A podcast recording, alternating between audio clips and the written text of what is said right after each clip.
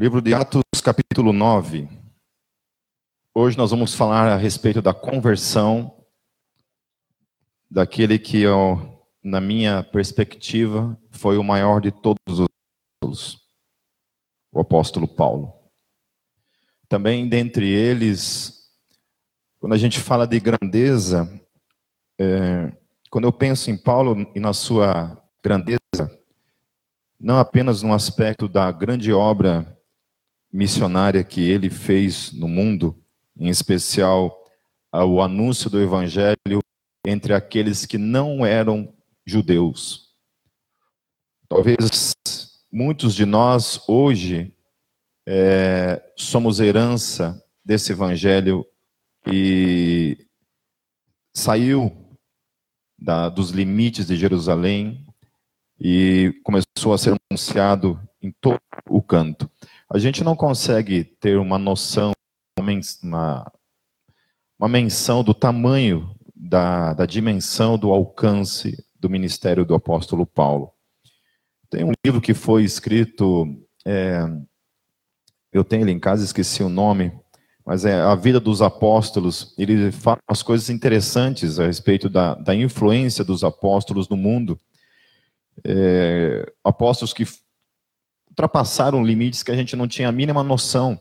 Porque a gente tem que pensar o seguinte: o evangelho foi, quando ele inicia o cristianismo, ele inicia ali na Palestina, Jerusalém, naquele contexto de um, um território pequeno, e o alcance que ele toma, a proporção que ele toma, pensando que não havia internet, não havia correio, né, não havia. Se bem que correio ia demorar a mesma coisa, né? Porque nos dias de hoje essa, essa benção do correio que nós temos, para não falar outra coisa, é, pensando nessa dimensão, porque não tinha telefone, não tinha em, em, em, é, impressora, né, não tinha imprensa, não tinha como, simplesmente eram coisas escritas na mão, e os caras tinham que percorrer grandes distâncias, as quais a gente tá, vai ver nesse texto, inclusive, tinha que percorrer a maior, a maior parte do tempo a pé. Né? Que cavalo não era uma coisa para qualquer um, era uma coisa para poucos, ter uma, uma condução que o levasse a essas distâncias é, grandiosas. Então, isso é um grande desafio, mas além disso, dessa questão do evangelho, quando olho para a vida de Paulo em especial, eu penso na questão de tudo aquilo que ele sofreu, o qual a gente também vai olhar para isso um pouco mais de perto mas tudo o que ele sofreu na sua vida e permaneceu até o fim, anunciando o Evangelho. Amém?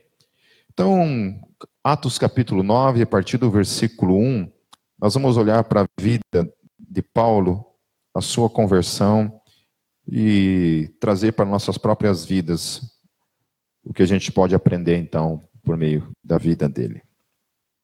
Versículo 1 diz assim: Enquanto isso, Saulo ainda respirava ameaças de morte contra os discípulos do Senhor, dirigindo-se ao sumo sacerdote.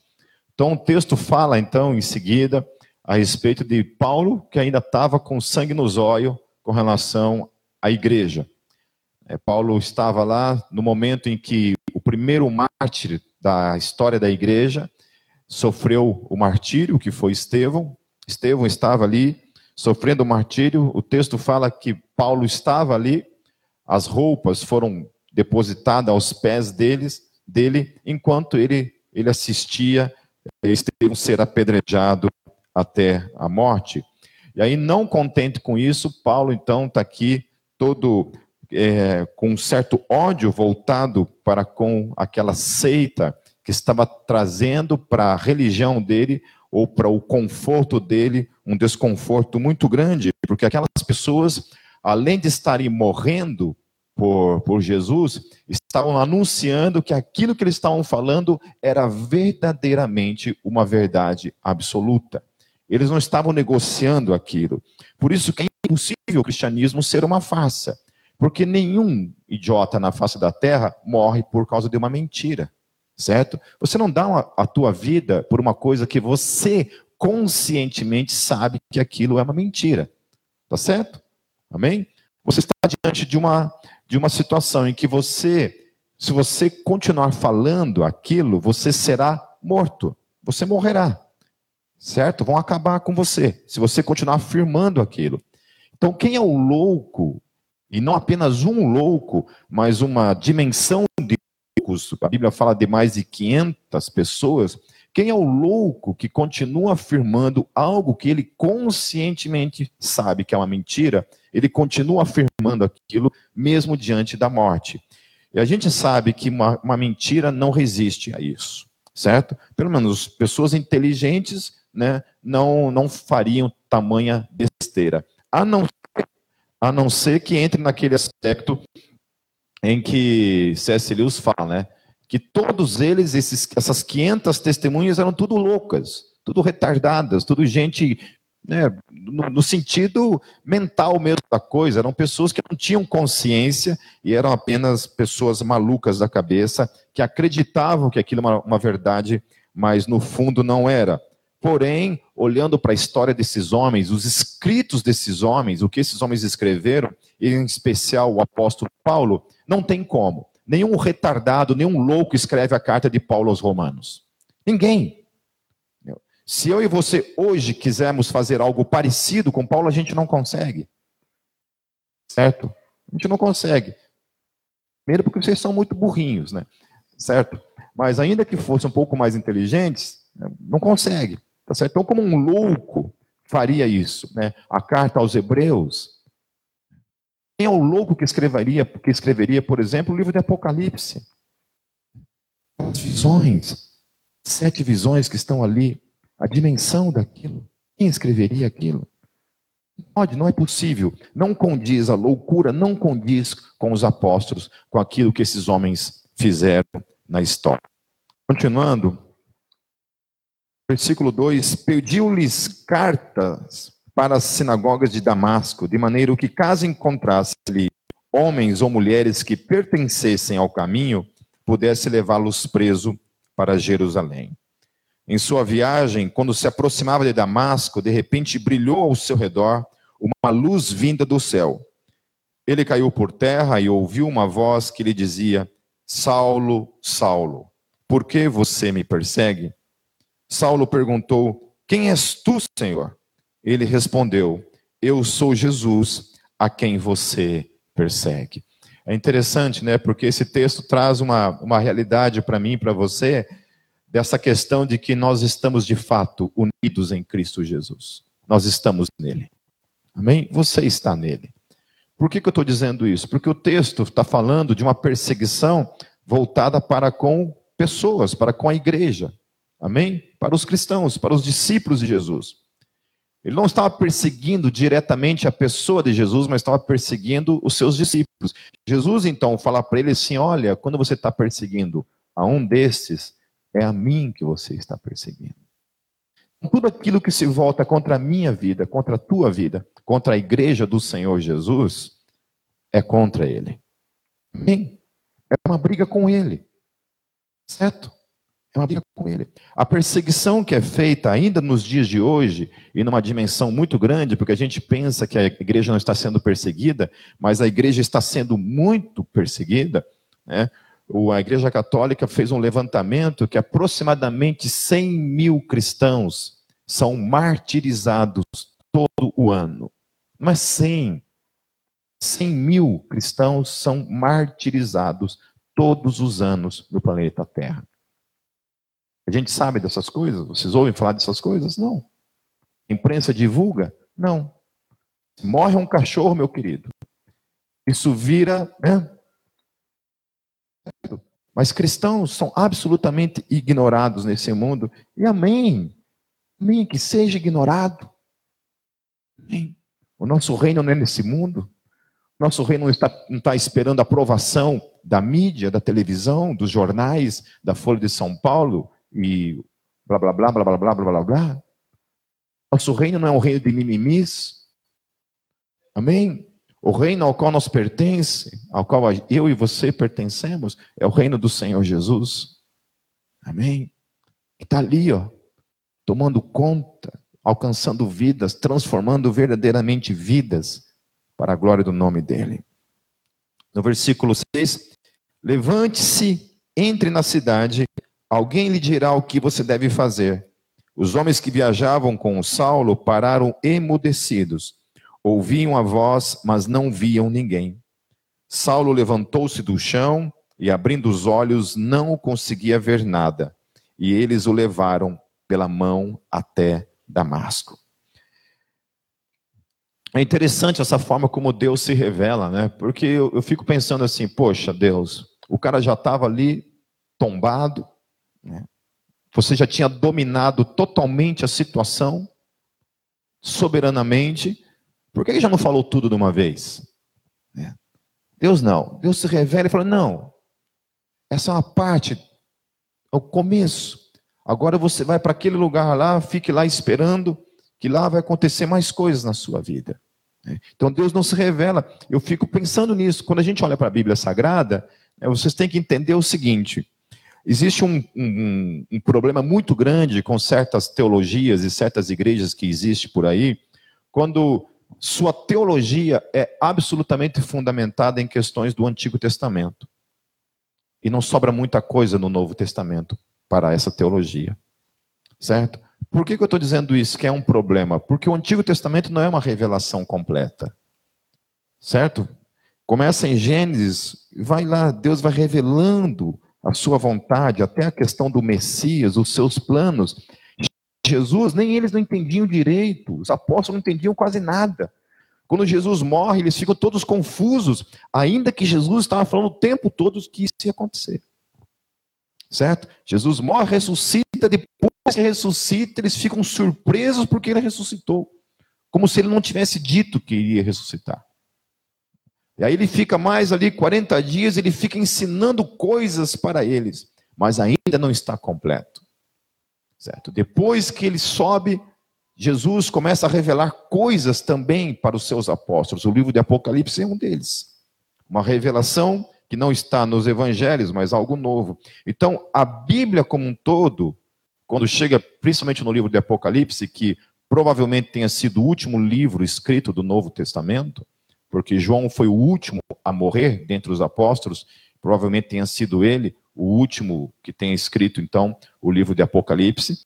Né? Ali encerra, então, toda a revelação de Deus para minha e para a tua vida. Tudo o que é necessário que eu e você precisamos para as nossas vidas está ali na Bíblia Sagrada. Há coisas que eu gostaria de saber e que não me foi revelado? Não. Tem muita coisa mas não está lá. Tanta pergunta que eu queria fazer para Deus. É simplesmente perguntar para Deus, não está lá. Como funciona? Certo? A Bíblia, ela não esgota a revelação, mas ela é suficiente. Amém? Vocês entenderam isso? A Bíblia não esgota, mas ela é suficiente. Ela é suficiente para a minha vida e para a tua vida.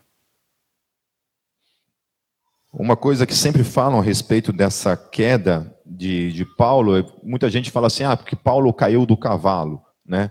Então, o texto não fala realmente se Paulo estava montado num cavalo ou não, ok? Isso não tem no texto, se Paulo estava montado ou não.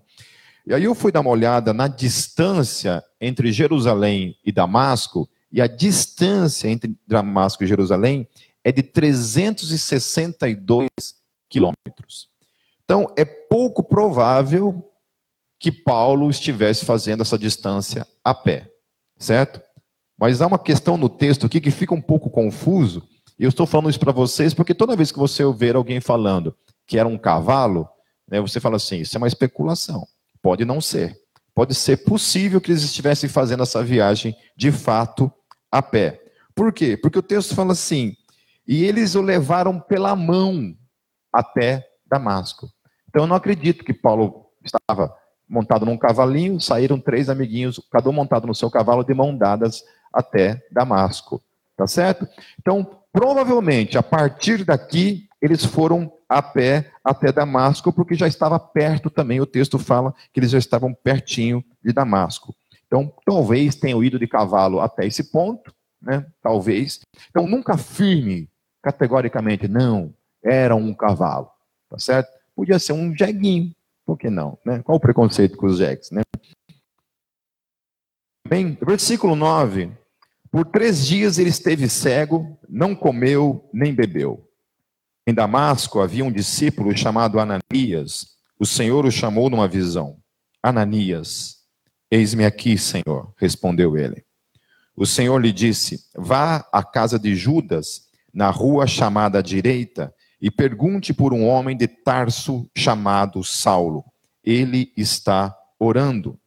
Numa visão, viu um homem chamado Ananias chegar e impor-lhe as mãos para que voltasse a ver.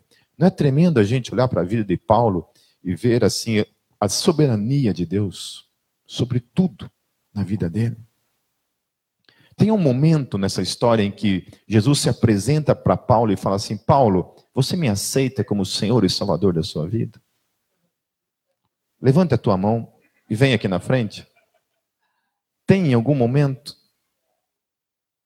Não tem. Deus não pergunta nada. Deus fala, tá afim?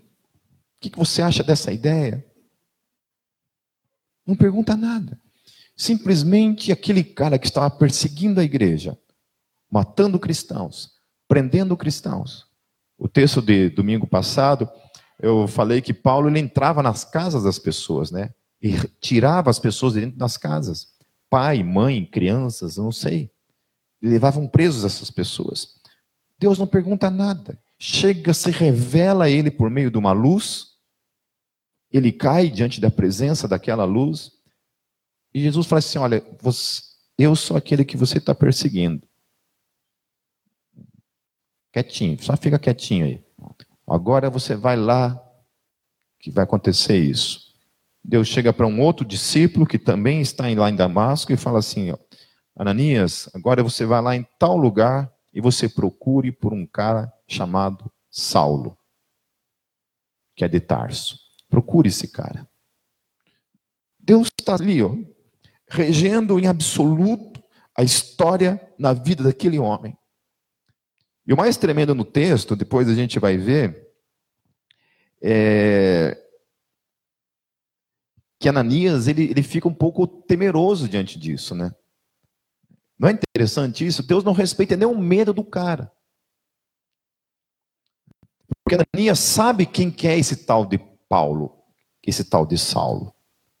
Ele sabe que aquele cara para quem Deus está pedindo para ele lá fazer uma visita pastoral é um cara que estava matando cristãos.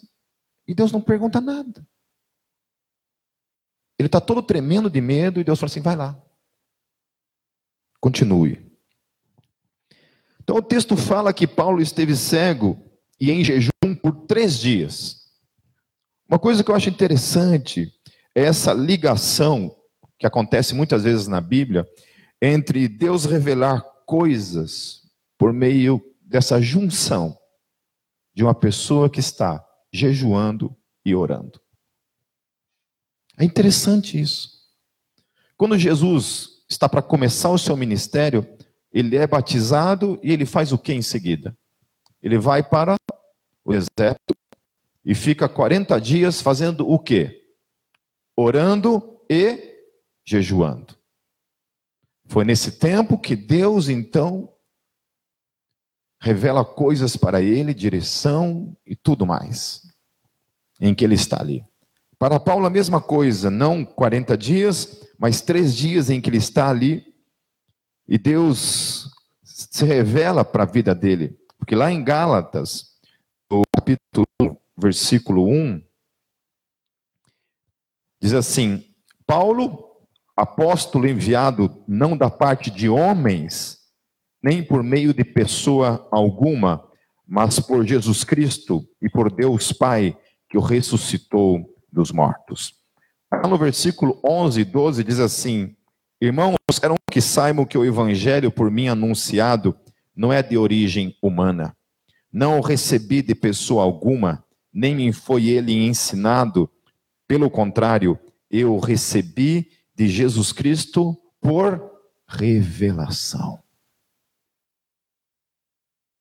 Além de Deus não perguntar nada para ele, Deus simplesmente entrega na vida dele uma revelação e fala assim: Isso aqui é teu. Esse é o meu projeto para a tua vida. E você vai fazer isso que eu estou mandando. Diretamente.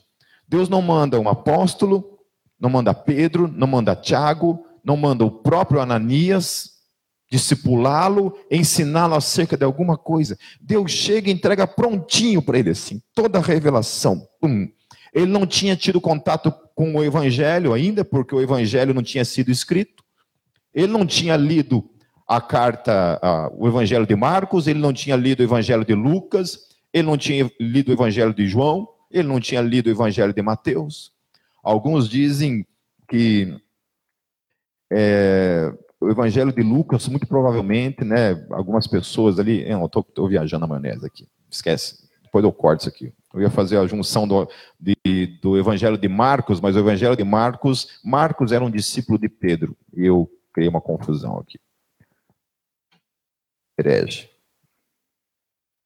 Então, amém? Entendo então essa parte que Deus se revela para Paulo de um modo específico e ninguém o ensina.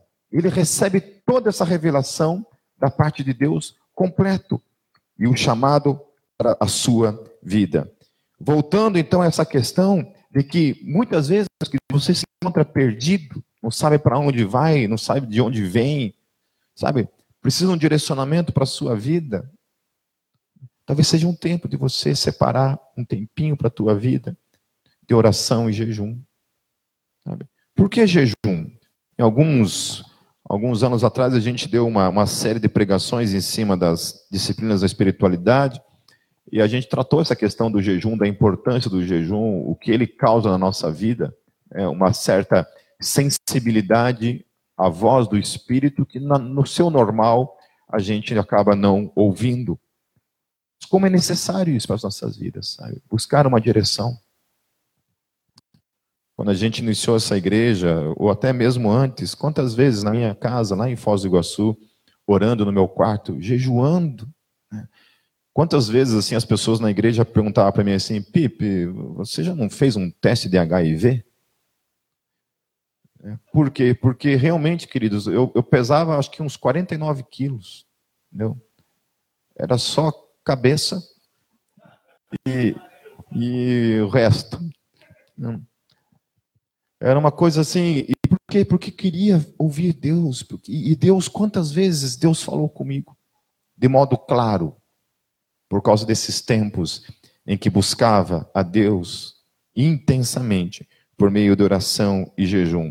Era um hábito meu e de alguns outros que estavam ali caminhando com a gente com o evangelismo, era um hábito toda semana a gente fazer jejum, toda semana a gente fazia jejum e tinha muito tempo de oração, buscava a Deus com muita intensidade. Aí depois você casa, né? Aí depois você tem filhos.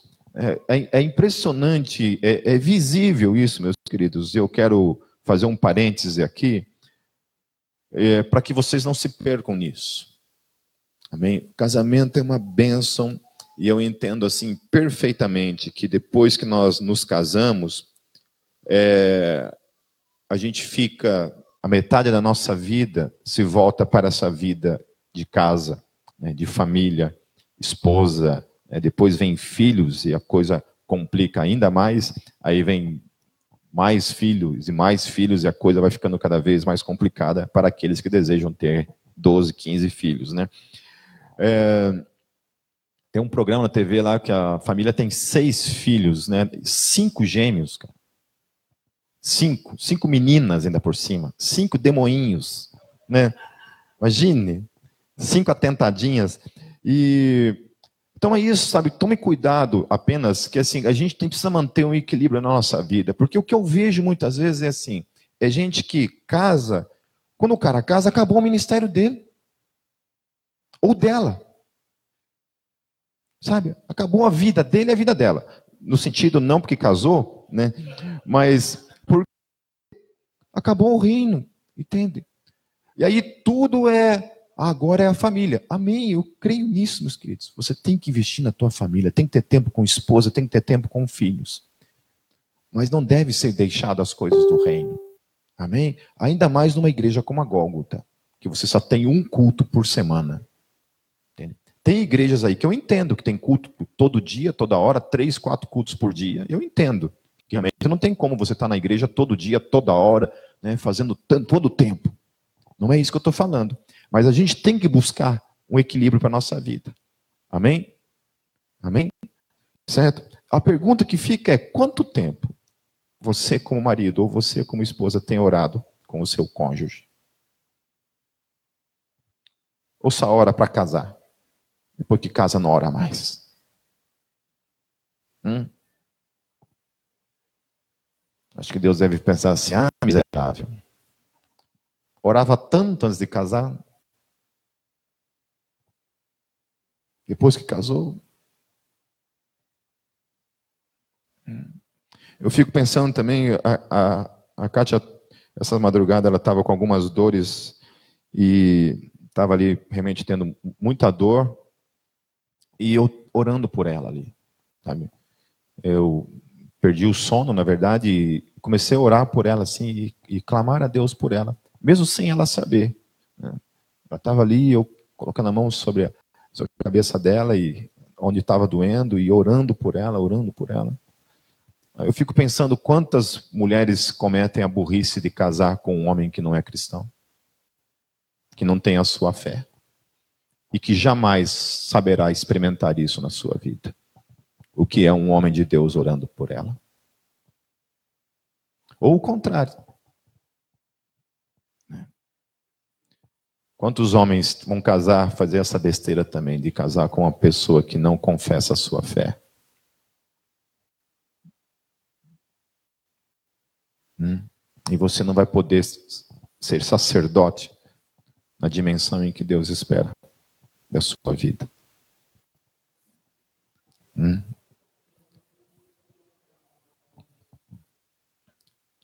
Versículo 13. Respondeu Ananias: Senhor, tenho ouvido muita coisa a respeito desse homem e de todo o mal que ele tem feito aos teus santos, aos teus santos em Jerusalém. É impressionante também nesse texto porque Ananias está ouvindo da boca do próprio Deus, por meio de uma visão, ouvindo da boca do próprio Deus a vontade dele. E ainda assim ele ousa questionar.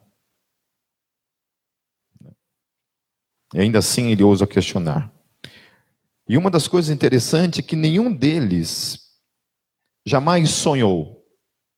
Nenhum deles jamais sonhou ou tinha noção dos planos de Deus para aquele homem que tinha assistido à morte de Estevão. Sabe, às vezes você está ali no teu trabalho com alguma pessoa assim que zomba da tua fé,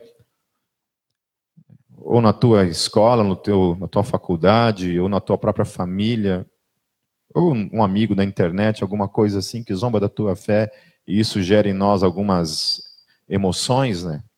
E a gente não tem a mínima noção, sabe?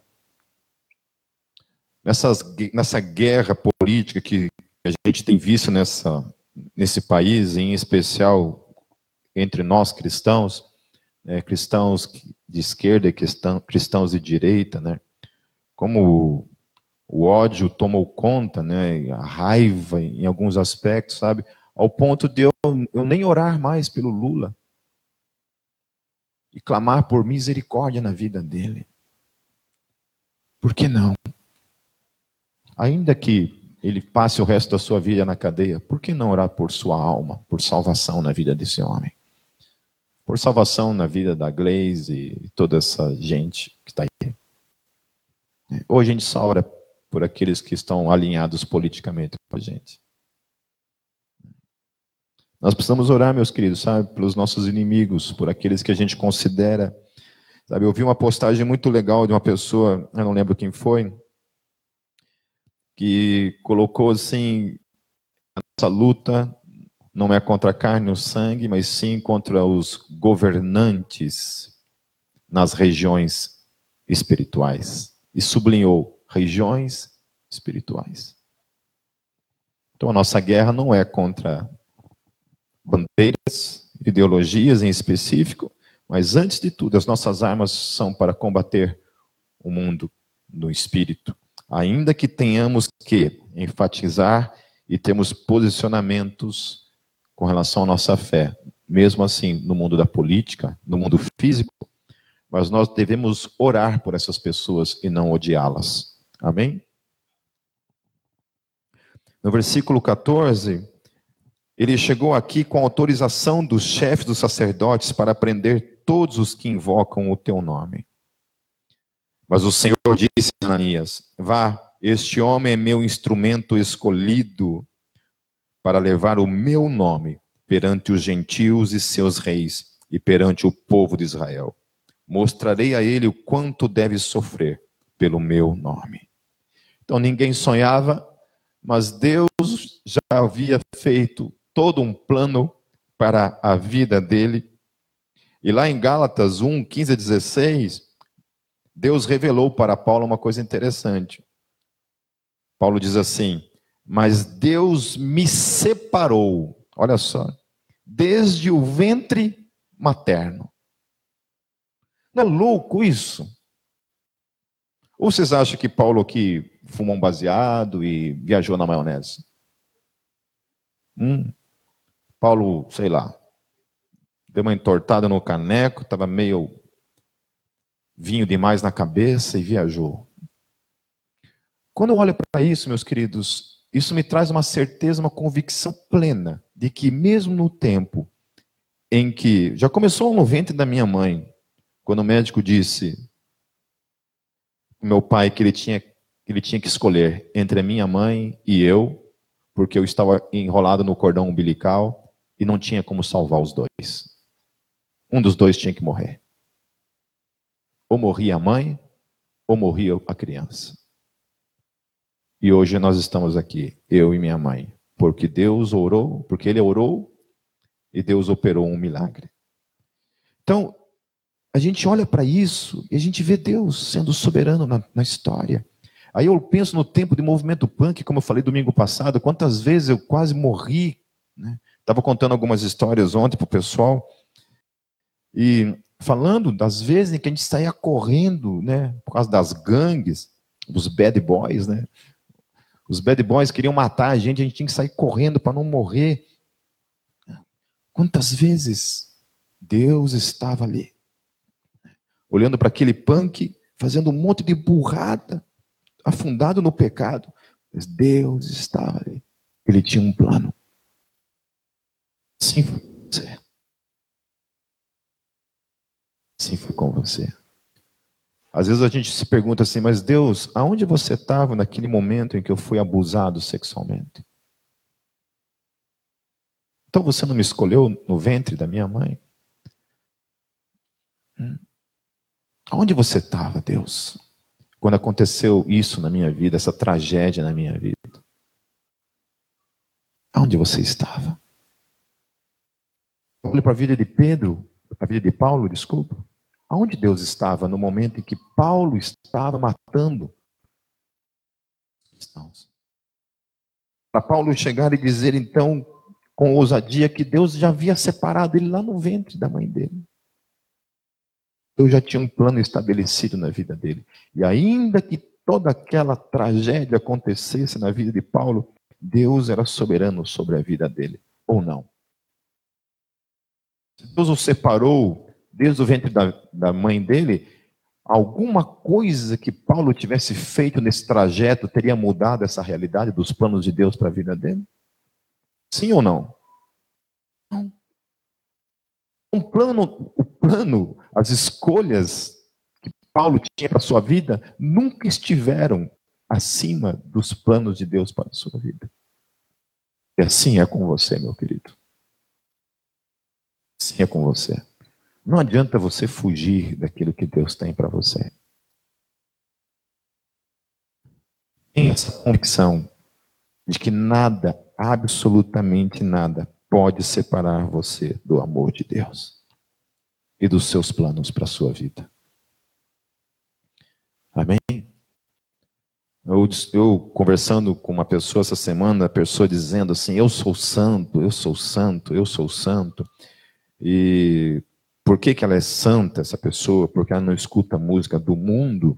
Então, portanto, essa pessoa é santa, é santa porque não escuta a música do mundo, né? Eu dizendo para ele assim, assim, querido, existe um, um você está um pouco perdido no teu conceito teológico. Isso não é santidade. A primeira coisa que você tem que entender na tua vida é que se há alguma santidade na sua vida, ela não provém dos teus atos. Por que, que você é santo? Porque você não peca? Então essa, essa questão é uma condição que você é santo, aí você peca, você deixa de ser santo. Daí você se arrepende e volta a ser santo. Daí você peca, deixa de ser santo. Se arrepende, volta a ser santo. É isso que a fé cristã fala? Não. Por que, que eu sou santo e você é santo? Porque nós estamos em Cristo Jesus, que é santo. É a única condição que nos coloca, de fato, na posição de sermos santos, é porque nós estamos em Cristo Jesus. Porque o que Paulo falava em relação a isso? Paulo falava assim: porque em mim mesmo não habita bem algum. Porque o bem que eu quero fazer, eu não faço. Agora, o mal, aquela desgraça que eu não quero fazer, esse eu faço. Portanto, se depende da condição do homem, todos nós estamos condenados. E eu falando isso para ele. Porque se você não entender que você é um pecador e a toda a sua santidade não provém de você, dos seus atos, mas provém de Deus, que torna você santo numa condição em Cristo Jesus, é diferente de você buscar uma vida de santificação. Uma vida de santificação é diferente. Você está numa luta contra a carne, você está todos os dias buscando para a sua vida uma vida de santificação.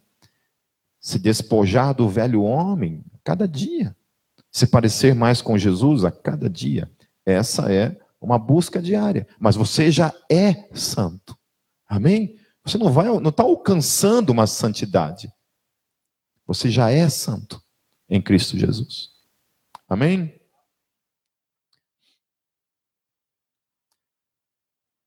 Então, aquilo que era o improvável, que ninguém jamais sonhou, havia acontecido. Deus estava agindo na vida do grande inimigo do cristianismo, o apóstolo Paulo, e transformando esse homem no maior de todos os seus apóstolos. Eu fico achando interessante, acho interessante isso. Por que não Pedro? Por que não Mateus? Por que não João? Né, que andaram com Jesus, caminharam com Jesus durante três anos e pouco, ou talvez mais. Por que não? Porque um cara que era justamente o inimigo da igreja. Uma coisa interessante no versículo 16 é que o texto fala assim: Mostrarei a ele o quanto deve sofrer pelo meu nome. Hoje eu não vou falar disso, mas quando a gente olha lá para a história de Paulo, lá em Coríntios, o que ele descreve acerca da sua vida, de todo o seu sofrimento por causa do Evangelho, aquilo me traz um constrangimento. Uma vez eu dando aula na Jocum, e eu levei esse texto de Coríntios para o pessoal trabalhar e falei assim: olha, amanhã, eu dei aula a semana toda, eu falei assim: vocês vão trabalhar esse texto e amanhã, quando eu voltar, vocês vão, vocês vão fazer o, a descrição de todo o sofrimento de Paulo ali, vocês vão é, descrever quantas vezes ele apanhou é, de varas, quantas vezes ele foi chicoteado, quantas vezes ele sofreu naufrágio, passou fome, passou frio, nudez, foi preso e tu, tudo isso. E depois, no final, vocês vão responder a seguinte pergunta: vocês colocam assim, e se fosse comigo? Tinha muita gente ali que vinha de uma teologia triunfalista, né? Sou filho do rei. Fui chamado para ser cabeça e não cauda. Sim, aquela confissão cheio do poder. Aí, voltei no outro dia. E aí? Se fosse comigo, a grande maioria, eu tinha apostatado. Chutado o balde. Ah, comigo não. Se fizer isso comigo, acabou minha fé. Aí, Deus precisou levantar um homem que causou sofrimento na igreja, para ensinar por meio da vida dele o que é lidar com o sofrimento diante da fé. É um desafio. Eu, pessoalmente, assim, falar, né, responder essa pergunta e falar, ah, eu ficaria firmão. Né? Dava nada, pode bater aí. É. Dava nada. Mas só a gente que sabe de nós mesmos no dia a dia aí o que acontece quando a gente dá uma denada na quina da cama, né? Eu achei engraçado, eu, há uns meses atrás eu fiquei preso no elevador durante 40 minutos. É, eu tenho, sofro de síndrome de pânico e ansiedade, então vocês imaginem o inferno que eu vivi. Né? E aí essa semana, acho que foi quinta-feira à noite, a gente estava lá em casa e criançada na piscina, assim, né? Tem uma piscina no condomínio, lá, um monte de criançada lá tomando banho e tal. Aí, pum, caiu a luz no quarteirão inteiro, assim, apagou tudo, assim. E aí, na hora, assim, meu coração já acelerou, né? Porque eu fazia 15 minutos que eu tinha chego, chego em casa. Eu pensei, rapaz, se eu tivesse no elevador, de novo, né?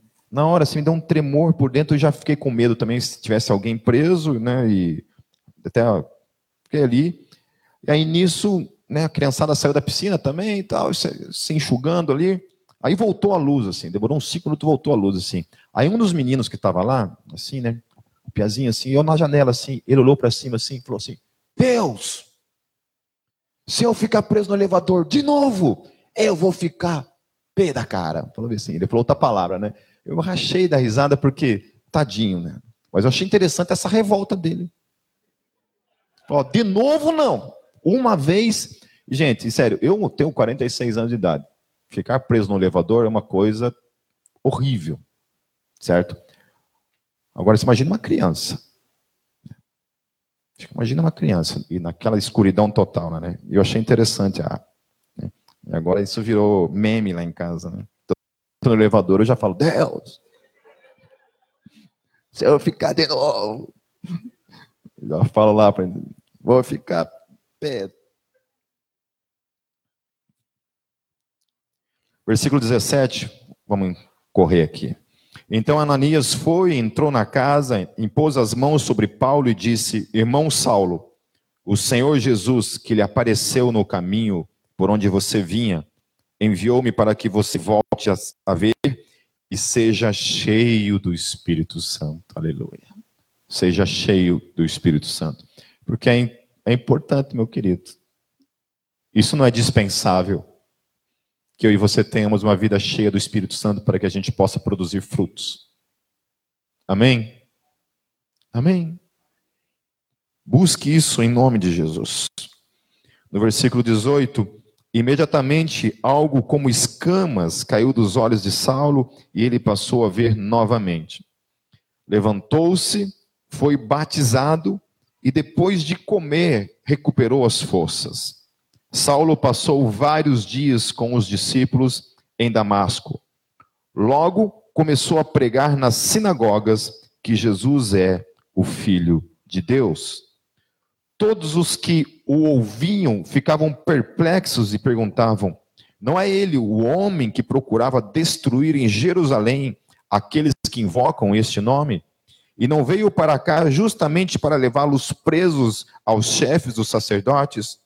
Todavia, Saulo se fortalecia cada vez mais e confundia os judeus que viviam em Damasco, demonstrando que Jesus é o Cristo.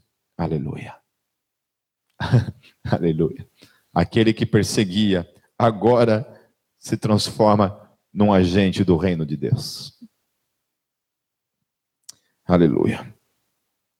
Há um episódio que acontece entre o versículo 22 e o versículo 23 que o autor de Lucas, é, Lucas, ele não relata, que está lá em Gálatas 1:17. Paulo fala assim: "Tampouco subi a Jerusalém para ver os que já eram apóstolos antes de mim, mas de imediato parti para a Arábia e tornei a voltar a Damasco.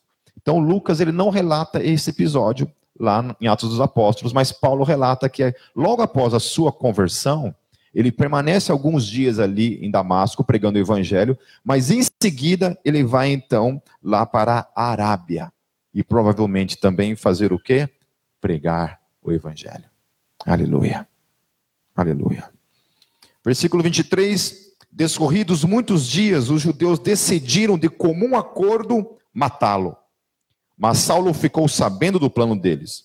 Dia e noite eles vigiavam as portas da cidade a fim de matá-lo. Mas os seus discípulos o levaram de noite e o fizeram descer num cesto, através de uma abertura na muralha. Olha que interessante o versículo 25. Mas quem desceu eles das, das muralhas? O que, que o texto está falando? Seus discípulos. O homem já estava discipulando, meus queridos. Ele havia se convertido e já tinha na mente dele essa consciência plena de que ele deveria formar discípulos na sua vida. Amém? Faça essa pergunta para si mesmo. Quantas pessoas você tem discipulado? Tem investido a sua vida? Cuidado? Ensinado? Amém? Quantos? Faça essa pergunta. Talvez não é hora da gente sair da nossa zona de conforto e buscar para a nossa vida isso. Hum. Versículo 26: Quando chegou a Jerusalém, tentou reunir-se aos discípulos, mas todos estavam com medo dele, não acreditando que fosse realmente um discípulo. Então Barnabé o levou aos apóstolos e lhes contou como no caminho Saulo vira o Senhor, que lhe falara, e como em Damasco ele havia pregado corajosamente em nome de Jesus. Assim, Saulo ficou com eles e andava com liberdade em Jerusalém, pregando corajosamente em nome do Senhor. Paulo também, lá em Gálatas, ele, ele relata o seguinte, no capítulo 1, verso 18 e 19, que isso aconteceu, olha só, depois de três anos, subi a Jerusalém para conhecer Pedro pessoalmente e estive com ele 15 dias. Não vi nenhum dos outros apóstolos, a não ser Tiago, irmão do Senhor. Portanto, quanto tempo havia passado? Três anos. E onde Paulo estava? Em Damasco. Amém? Formando discípulos. Somente depois de três anos ele começou então a sofrer essa perseguição. No versículo 29, falava e discutia com os judeus de fala grega, mas esses tentavam matá-lo. Sabendo disso, os irmãos o levaram para Cesareia e o enviaram para Tarso. Então, ele sai de Damasco por causa de uma perseguição, chega em Jerusalém, começa a pregar o evangelho também, do mesmo modo, também sofre uma perseguição, tem que sair de lá para que não seja morto. A cidade de Tarso fica na Cilícia, na Turquia. Daí Gálatas 1, 21 Paulo ele confirma esse episódio, diz assim: a seguir fui para as regiões da Síria e da Cilícia. Amém? Confirmando então que ele tinha ido para a cidade de Tarso, que era a cidade ao qual ele havia nascido. Agora, uma coisa que é interessante, meus queridos, por que, que eu estou citando a carta de Paulo aos Gálatas? Porque é o seguinte: duas situações de perseguição, uma em Damasco e a outra em Jerusalém. Amém? Perseguição. O que queriam fazer com Paulo? Matá-lo. Certo? Não era prendê-lo. Não era calar a boca dele simplesmente. Era acabar com a vida dele. Matar ele. Fazer aquilo que ele estava fazendo antes. E agora aquilo estava voltando para ele. Agora, note que Paulo, em todas essas situações, segundo a perspectiva dele em Gálatas, tanto de Damasco quanto de Jerusalém, ele saiu fugido. Mas a forma como Paulo via tudo aquilo eram com outros olhos. Estavam Lucas está descrevendo que queriam matá-lo. Ele sai fugido de Damasco, ele sai fugido de Jerusalém. Mas Paulo, nas duas situações, está lá em Damasco, pronto para matarem ele, ele desce pela muralha, e segundo o relato em Gálatas, ah, fiquei com vontade de ir conhecer Pedro. pessoas querem matar ele. Ele não fala que saiu de lá fugido. Apesar de ter saído fugido. Ele olha para aquela situação, uma situação de perseguição, de morte, inclusive, para com a sua vida. Ele olha para aquilo e fala assim: Ah, me deu vontade de lá ver Pedro. Não é interessante isso? Ele não fala nada de perseguição na carta aos Gálatas. Lucas está relatando isso, o que estava acontecendo. Na perspectiva de Lucas era uma, na perspectiva de Paulo era outra. Paulo olha para, olha para a sua perseguição, para as suas ameaças de morte, ele fala assim: ah, me deu vontade de ir lá ver Pedro. Eu desci por uma muralha, mas por que não saiu pela porta? Não, me deu vontade de sair, de descer, uma coisa diferente. Essa era a perspectiva dele. Ele está pouco se lixando para a sua perseguição.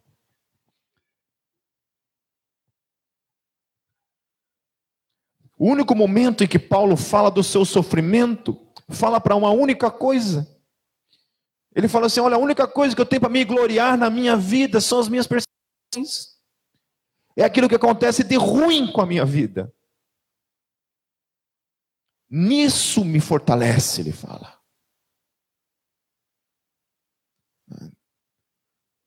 Nisso eu sou forte.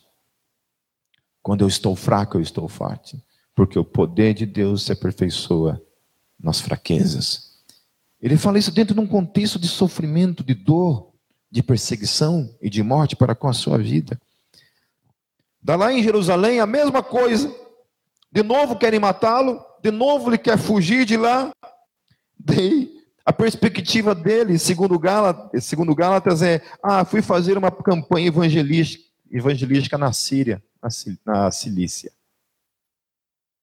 A perspectiva dele era essa. Estavam perseguindo ele para matá-lo. Na sua perspectiva, nada disso estava acontecendo. Ele estava indo para pregar o evangelho numa outra cidade, simplesmente isso. A porta se fechou aqui, não tem problema. Está ali o um mundo diante de mim, eu vou lá enfrentá-lo. Francis Schaeffer, um dos caras que eu, esse ano, eu dediquei o, o ano em ler as obras de Francis Schaeffer. O, e o que eu sei da vida de Francis Schaeffer, que Francis Schaeffer, no final da sua vida, ele, ele teve câncer. E ele foi tratado de câncer lá nos Estados Unidos. E no hospital em que ele estava tratando o câncer, ele simplesmente, tratando o câncer, ele pregou o evangelho para o hospital inteiro.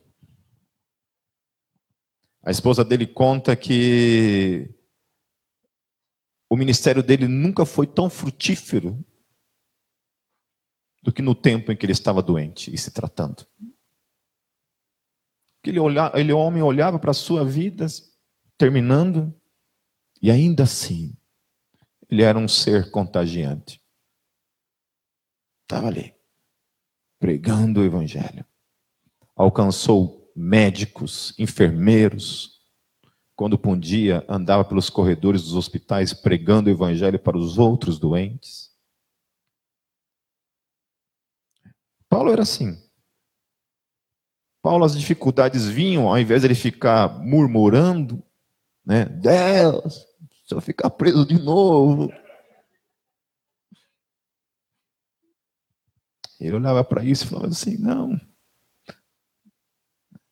Ele falava assim: Deus, se eu for ficar preso de novo, coloca alguém junto para eu pregar o Evangelho.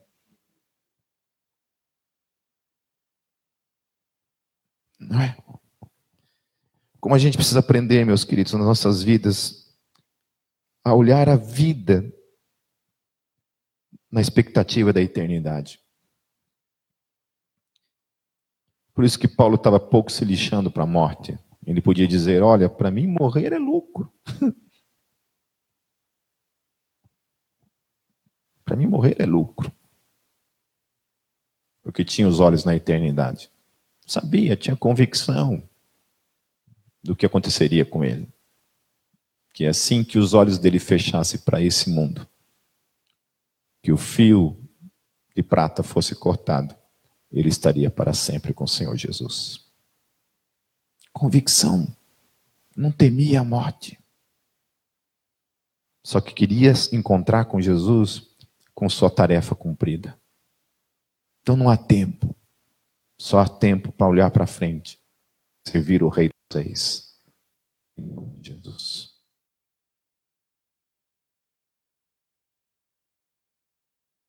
Encerrando.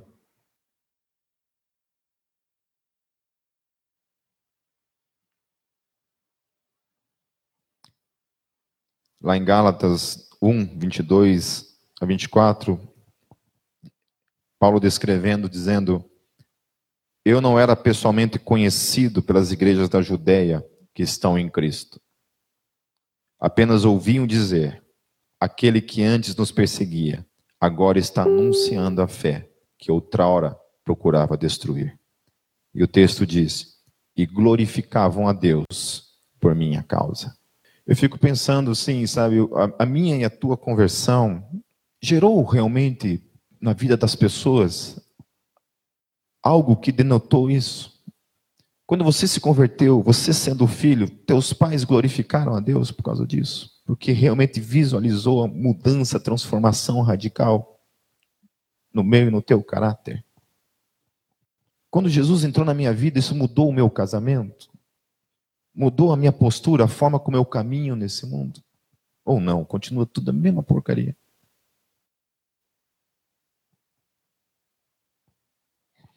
Era muito legal assim no começo da Gólgota, quando né, a Gólgota enfrentando todos aqueles desafios de, de, de quebrar alguns paradigmas e preconceitos, né? Porque onde se viu uma igreja todo mundo feio, né? Tinha que ter um bonitinho lá, mas não, todo mundo, todo mundo de preto, né?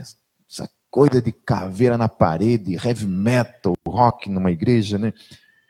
E as mães ficavam todas assustadas. Falei, meu Deus, meu filho está adorando o demônio. Né? O que está acontecendo na vida do meu filho? E aí era muito legal quando elas me ligavam. Eu falava, alô, pastor Pipe? Assim, isso. Eu sou mãe de fulano. Eu queria te agradecer. Porque meu filho mudou. Ele não é mais o mesmo. Amém. Ele não é mais o mesmo. E é isso que faz desse lugar ser um lugar de Deus. Vidas transformadas. Amém. Amém, meus queridos.